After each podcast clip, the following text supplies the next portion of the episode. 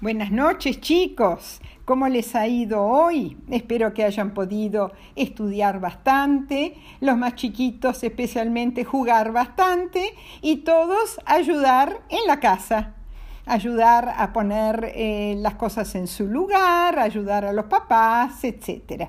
Si eh, eh, todo eso ha sucedido, están listos para el cuentito de hoy, que es la continuación eh, de eh, Heidi, la niña de los Alpes. Falta el, capítulo de hoy y otro capítulo y habremos terminado. Chao, Heidi. Bueno, empecemos. ¿Se acuerdan que el papá de Clara, el señor Seseman, había estado unos días en Frankfurt con su hija y con Heidi?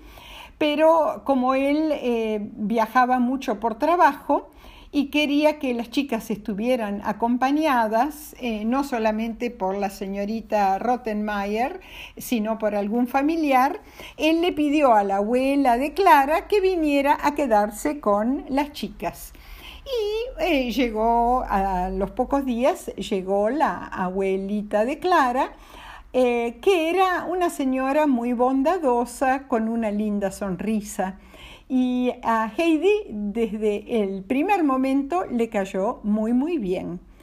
Eh, cuando Clara eh, la presentó a Heidi, a la abuela, la abuela, por supuesto, le preguntó cuál era su nombre y Clara, em, Heidi, no sabía qué decir porque la señorita Rottenmeier le había prohibido que usara su apodo, que era Heidi, y tenía que usar su nombre, que era Adelaida. Entonces le dijo a la abuelita, y yo, eh, a mí me gusta llamarme Heidi, pero la señorita Rottenmeier dice que yo me tengo que llamar Adelaida. Como estaba ahí la señorita Rottenmeier, la abuela le dijo, eh, no, eh, tu nombre es Heidi, así te gusta llamarte.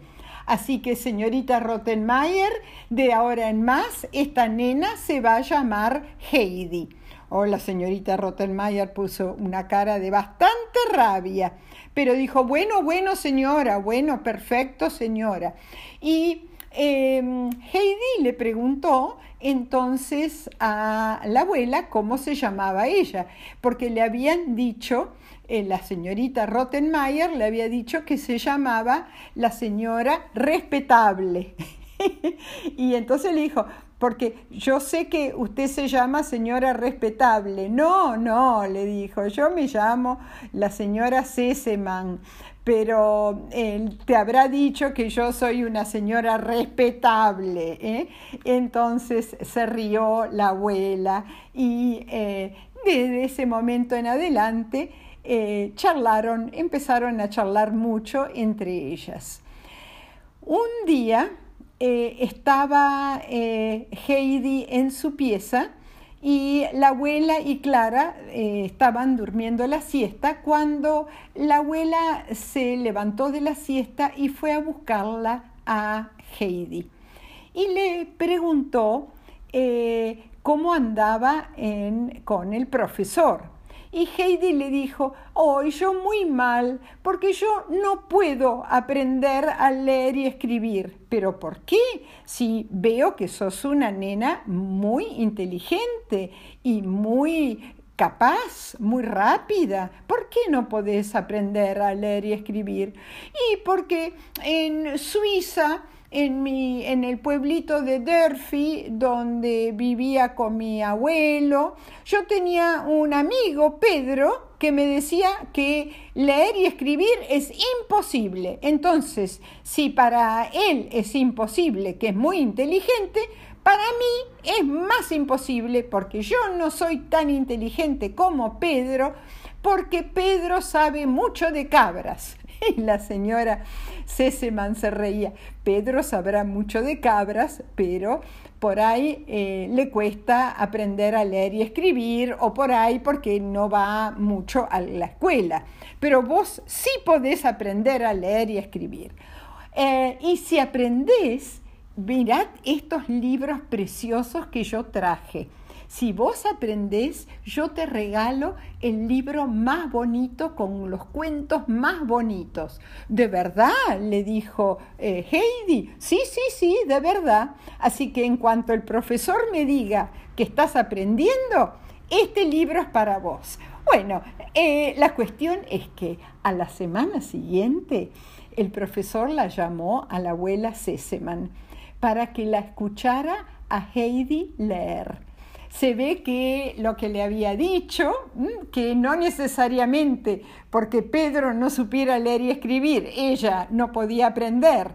Y además la cuestión del regalo del libro la había alegrado mucho a Heidi y se quedó tan sorprendida la abuela cuando vio lo bien que estaba empezando a leer y escribir. Y así fueron pasando los días y cada vez, cada día, Heidi estaba leyendo más y más rápido. Y un día vio cómo Heidi le contaba, le leía un cuento a Clara. Y ahí la abuela mm, abrió los ojos grandes y se quedó muy sorprendida. Ahora, em, eso ya estaba casi solucionado, pero la abuela, que era muy observadora, vio que Heidi estaba triste. Entonces le preguntó qué le pasaba.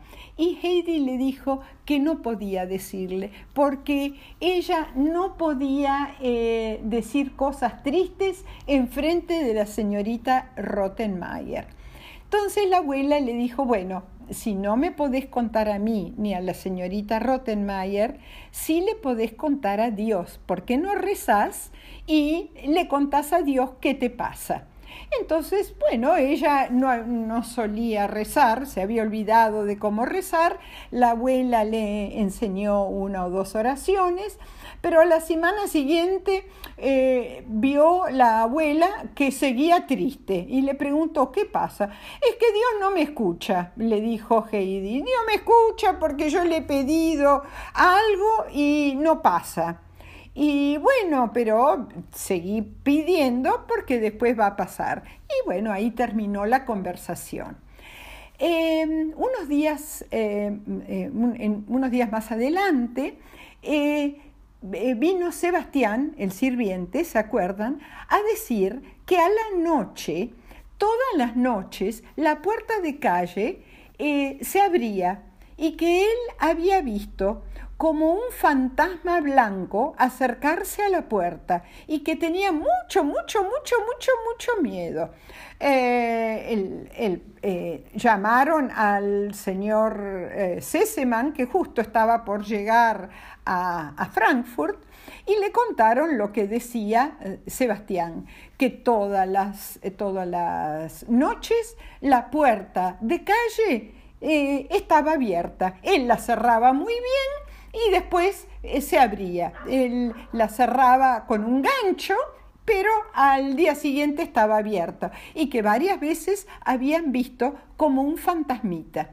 El señor Seseman llamó a un amigo mm, que era un amigo muy querido y le dijo, mira, lo que me están contando, no puede ser, vamos a quedarnos a la noche a ver qué es lo que pasa.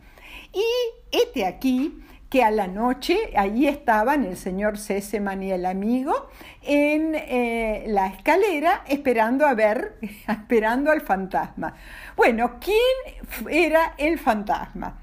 El fantasma resultó ser eh, Heidi. Heidi eh, era estaba muy angustiada, muy triste, ¿se acuerdan? Que yo les había contado y que la abuelita le había dicho que rezara y que le contara por lo menos a Dios qué le pasaba. Bueno, este aquí que Heidi era sonámbula. ¿Qué quiere decir eso? Que eh, se, se, levantaba a la noche y caminaba dormida y bajaba las escaleras y abría la puerta. Y después se subía de vuelta a las escaleras y se iba a la cama sin darse cuenta qué pasaba. el, señor Seseman y el amigo la vieron bajar con su camisoncito blanco, por eso era que Sebastián pensaba que era una fantasmita, y después abrió la puerta y subió las escaleras. Al otro día no la despertaron, porque no es bueno despertar a un sonámbulo. Al otro día, eh, el señor Seseman fue a hablar con Heidi y a preguntarle sobre qué soñaba.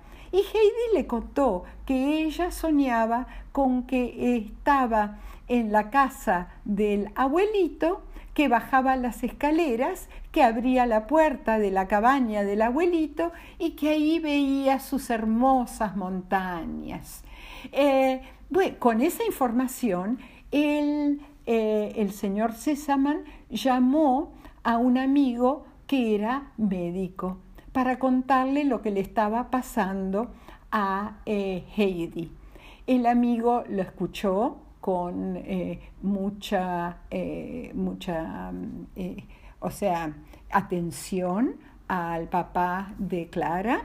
Y después fue a verla a Heidi, le preguntó varias cosas, qué extrañaba, eh, qué le pasaba, qué quería ella, y Heidi le dijo que extrañaba a sus montañas, que extrañaba a su abuelo, que extrañaba a Pedro, a la abuela de Pedro, a las cabritas, a las flores.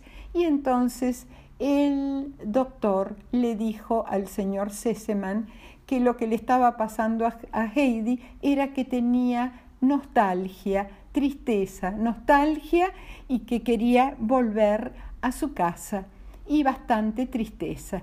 Entonces el, eh, el papá de Clara, el señor Sesaman, decidió que era eh, momento para que eh, Heidi volviera a su hogar. Entonces, mañana les voy a contar cómo sucedió eso. y es el último capítulo, colorín colorado, este cuentito se ha acabado, este, esta parte del cuento se ha acabado y mañana lo terminamos. Eh, buenas noches chicos, muchos besos tren.